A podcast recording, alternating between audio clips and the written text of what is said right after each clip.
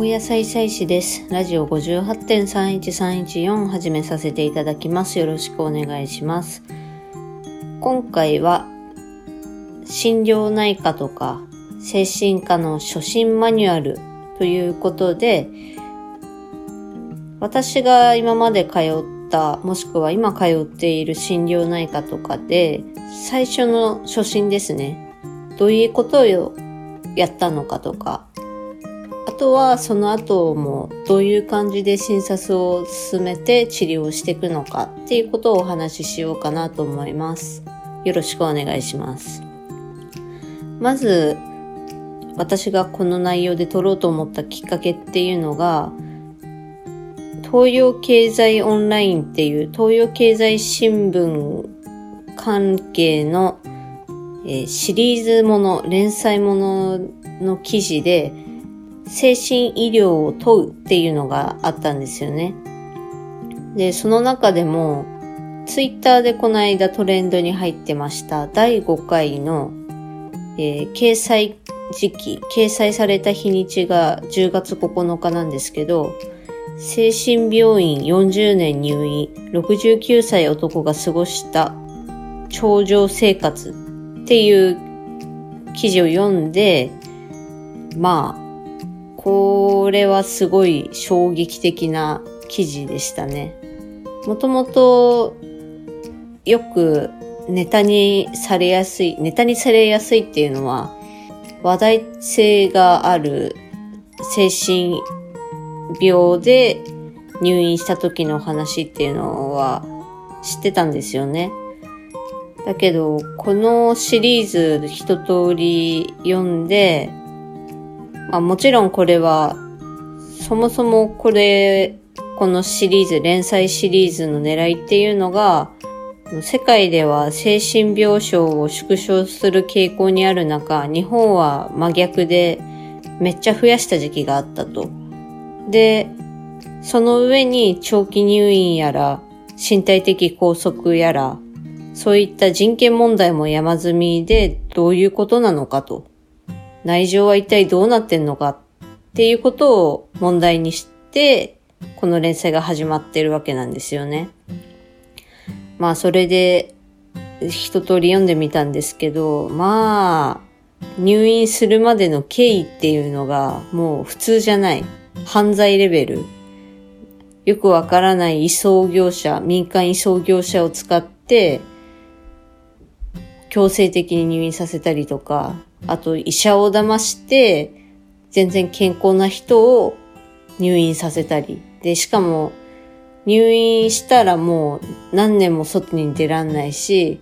退院できない理由を聞いても、医者は答えてられない、説明されないっていう、そういった内容でしたね。で、もちろんこれは本当にさっきも言ったけど問題ではあるんですよね。こういう事実があったっていうことは問題なんですけど、ただ、この連載シリーズの名前が精神医療を問うっていう、もう精神医療全体のことを言ってるんですよね。精神医療全体のことを言っているような名前のシリーズ名で、これを読んだ人が、そういう精神医療っていうのはなんかやばそうだから、そういったことを考えてしまって、症状が軽いうちに行けなくなってしまう。重症化してからじゃないと病院に行けなくなってしまうんじゃないかとか、そういうふうに最初の一歩を踏み出す人が少なくなってしまうんじゃないか、踏み出しづらくなってしまうんじゃないかなというように感じて、これは何か私の方でできることはないかなと思って、じゃあ実際初診とか治療の仕方っていうのはこういうことだから、安心してくださいじゃないですけど、ちょっとでもその不安を感じた人に向けて届けられたらいいなと思って、今回やろうかなと思いました。それで私の話なんですけど、私は今まで病院を何回も帰ってきました。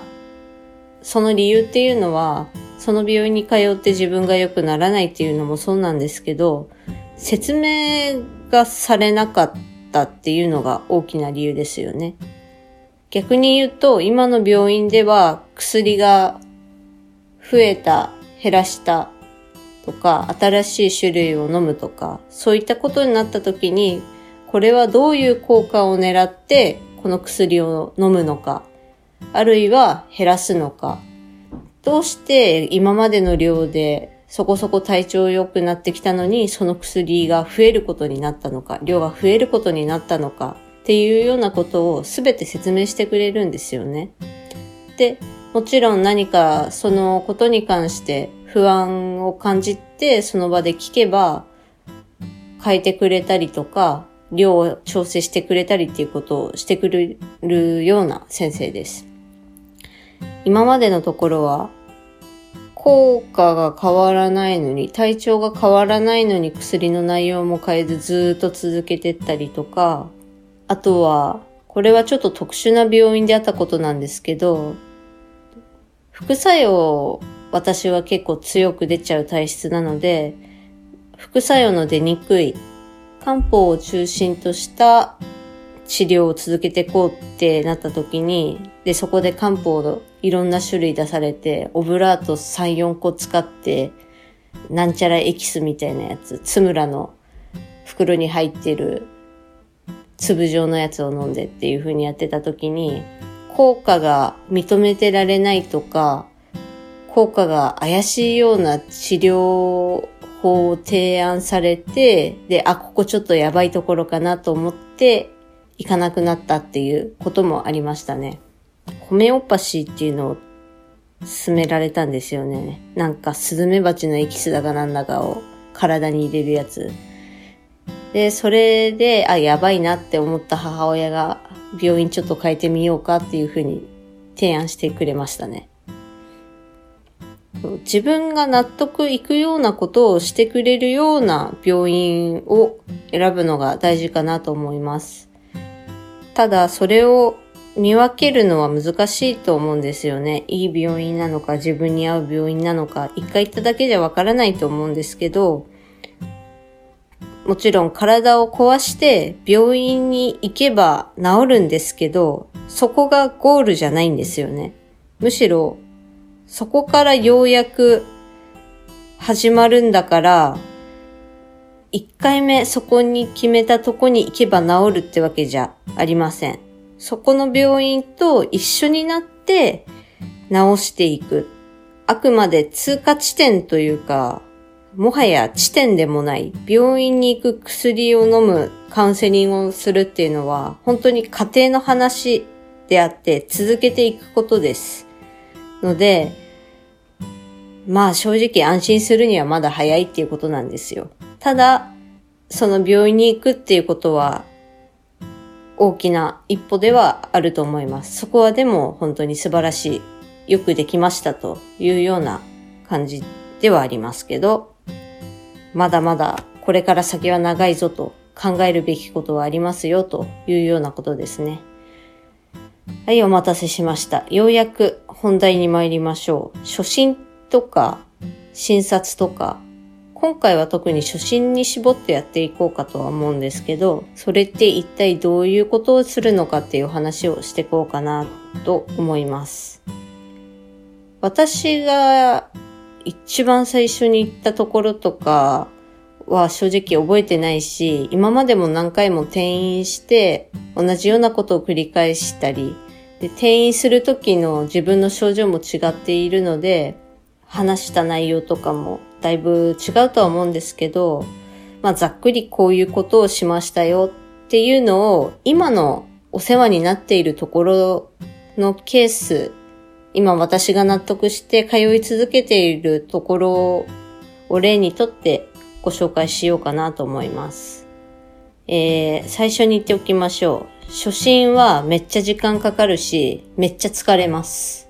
で、下手したらめっちゃ待たされます。予約してたとしてもね。あ、あと、初診っていうのは、予約というか、紹介状なしだと何ヶ月も待たされる場合がありますね。私は紹介状書いてもらったから、割とすぐ予約入れてもらえたんですけど、基本的には何ヶ月待ちとか、2ヶ月待ちになりますよとか、よくあることです。下手しい半年待ちとかもあります。だから、だからといってはなんですけど、本当に症状が軽いうちになんかこれ変かなって思った時に目つけておいた病院にとりあえずカウンセリングを申し込んでみるとか、初診を申し込んでみるっていうのはいいかと思います。で、それで初診の予約の日になって、あ、なんかもう治っちゃったってなったらキャンセルすればいいだけの話なので、とりあえず予約は取りましょう。体の異変とか、なんか変だなって思ったらね。で、まず初診で行きました。予約のなんちゃらですって言ったら、問診票を渡されます。問診票っていうのはまあ、どうしてここに来たんですかとか、こういうことはありませんかとか、まあそういったチェック表みたいなもんですよね。私が当時書いたのは、主に不眠とか、あとはそうですね、私が前に通っていた学校のことを思い出すと泣き出してしまうとか、フラッシュバックがあるとか、そういうことを書きましたね。あとはあの、丸抜はい、いいえで選ぶような項目もあるので、主にそこに、そこで聞かれたことは、もうそこではいとかで答えといて、でそれ以外でこういう症状があるってことを書いたかなと思います。で、問診票書いたら、とりあえず出しといて、いざ、その病院の人と対面っていうことになるんですけど、最初はまずお医者さんといきなり話すわけではありません。大体そこの病院のカウンセラーさんと対面することになりますね。で、なんでこれはいきなりお医者さん出てこないのかっていうと、カウンセラーさんっていうのは話を聞くプロでもあるし、その人の話を聞き出すプロでもあると。だから、割と確信をつくようなことを聞いてきたり、話さなきゃいけないっていうこともありますね。お医者さんはあくまで、そのカウンセラーさんが聞き出してくれたこととか、自分が書いた問診票をもとに、じゃあどういった治療をやっていこうかなっていう、そっちのプロですね。なので、最初はいきなり、し、あの、担当のお医者さんじゃなくて、カウンセラーの先生が話を聞くことになりますね。で、これが一番疲れますね。私は一番これが疲れた。どうしても私の場合は前の学校でのトラウマっぽいことで、そういうことを話したりとか思い出すと泣き出したりとかしちゃうっていうのでね、本当に泣きながら、なんなら過呼吸とかパニック寸前になりながら話しました。でこれも、もうちょい詳しく言うと、私は学校をこういった経緯で転校したことがありまして、その前の学校で一気に痩せたり、宿題をしている時に悲鳴を上げてしまったり、寝るにも夢の中でも、その学校であったこととか、先生から言われたことを思い出して、ろくに眠れません。で、転校しても治りません。っていうことをね、もう、おえおえ、おえつをも交えながら、もう鼻水も涙も分かったもんじゃないみたいな顔ぐっちゃぐちゃになりながら話して、カウンセラーの先生が気になることを聞いてきますね。例えば、ご家族はどういった人たちですか？どういった家族構成ですか？お友達とかと揉め事とかありましたか？結構人間関係はやっぱり大事みたいで、その辺を聞かれました。で、そこで私の場合は特に問題はなかったというか、友達にも恵まれてたはずなのに、家族にも恵まれてたはずなのにっていうことで、じゃあ実際私がそのしんどかったこととか、辛かったっていう物事を先生たちから言われた、学校で言われたって時に、あなたは実際どう感じていましたか？どうしたかったんですか？そういうことを聞かれましたね。で、それにも答えて、私の場合は、1時間とか1時間半くらいかかりましたね。これだけで。カウンセラーの先生から聞かれただけで。これは長いと思います。私のこのケースは。短い人は、もうちょっと落ち着いて話せる人とか、過呼吸とかにならなくても話せる人はもうちょっとコンパクトにはなると思います。カウンセラーの先生が分かりましたと。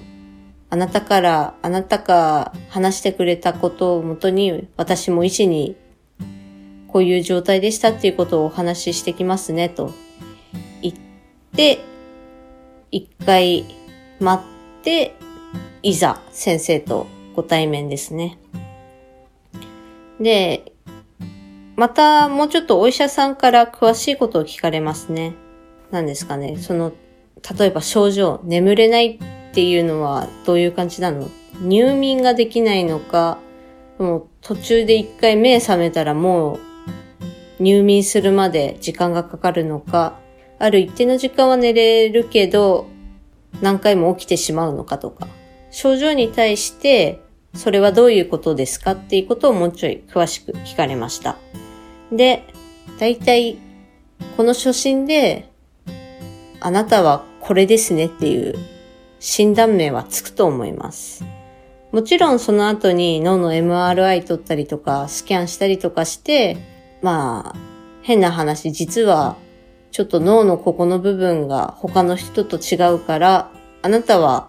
こういったことですかね？みたいな風に、別の病院でその検査をしてくださいって言われることもあるんですけど、大体のお医者さんが、あなたの話を聞く限りでは、あなたはこうですね。私だったら、